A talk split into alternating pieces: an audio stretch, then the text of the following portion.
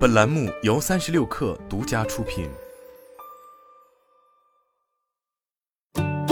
本文来自微信公众号《哈佛商业评论》。在工作中，或许你的老板会提出你认为不可行的新计划，或者是你的上司会制定你认为不切实际的项目时间表。当你不同意某个上级的想法时，你该怎么办？你如何确定是否值得为此发言？如果要提出异议，具体应该如何措辞呢？回避与上级的意见分歧是自然而然的反应。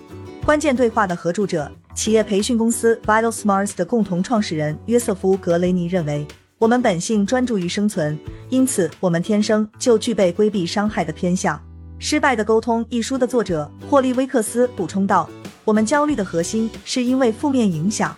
我们很容易想到他会不再喜欢我，他会觉得我是个麻烦，甚至我会被解雇。尽管同意上司的观点很容易，威克斯说，这并非总是正确的做法。”以下是如何向比你更有能力的人表达不同意见的方法：一、对风险现实一些。大多数人在口头上倾向于夸大风险。格雷尼说：“我们自然倾向于想象所有事情都会出错。是的，你的上司可能会感到惊讶，并且一开始会有些沮丧，但是很有可能你并不会被解雇或成为宿敌。”他建议你首先考虑不发表意见的风险，也许该项目会脱轨。或者你将失去团队的信任，然后切实权衡这些风险和采取行动的潜在后果。二、决定是否等待。经过风险评估后，你可以决定最好不要发表意见。也许你还没有完全想清楚问题，还不适应现在的想法，或者你想更清楚地了解同事的想法。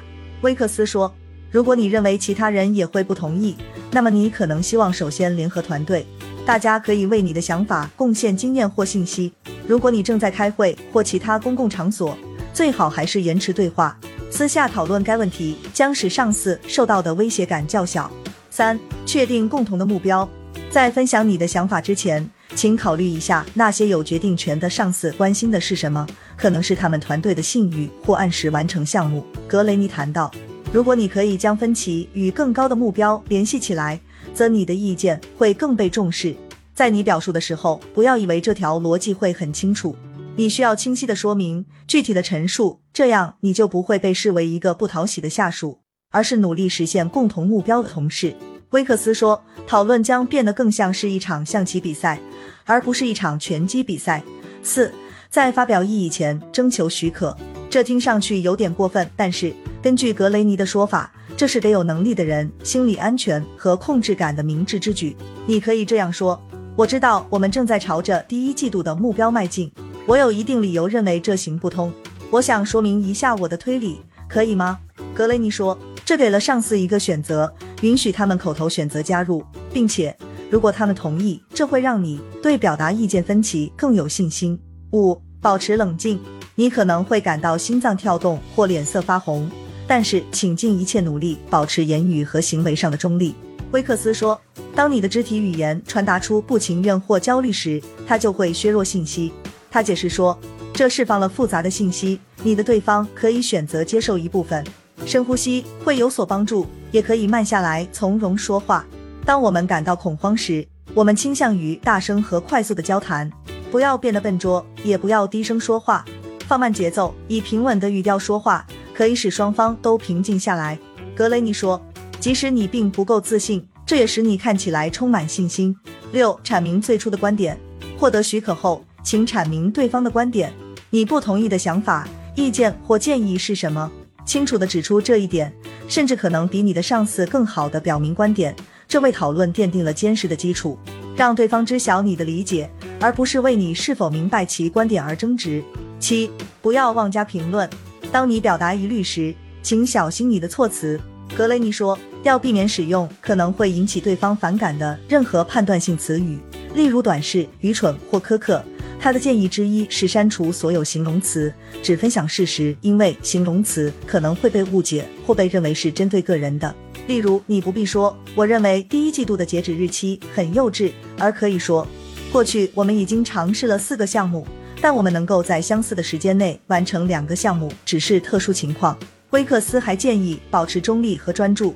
以客观的心态，清晰地对待问题，尽力使其成为诚实的讨论，有价值的思想进步。八、保持谦虚。强调你是在表达自己的意见，而不是传讲真理。格雷尼说，这可能是一个融会贯通、经过精心研究的观点，但仍然只是一种观点，因此最好稍微放低姿态，以试探的语气讲述观点。与其说如果我们设定季度末为截止日期，我们永远都不会做到，不如说这只是我的意见，但我不知道如何设定截止日期。威克斯建议添加很多指导性短语，例如“我说话不经大脑”，这将为对话留出空间。格雷尼认为，在宣称自己的立场后，表现出对其他观点的同等好奇心，提醒对方这是你的个人观点，并接受批评。威克斯建议尝试类似的话语。例如，请指出我的问题。重要的是对其他意见抱有开放的心态。九，承认他们的权威。最终，当权者可能会做出最终决定，因此请承认这一点。你可以说：“我知道你会有最终裁定的权利，这取决于你。”格雷尼说：“这不仅表明你明白自己的位置，而且还提醒他们有权选择。不过，不要回避你的意见或给予虚假的赞美。”威克斯认为，在尊重上司的同时。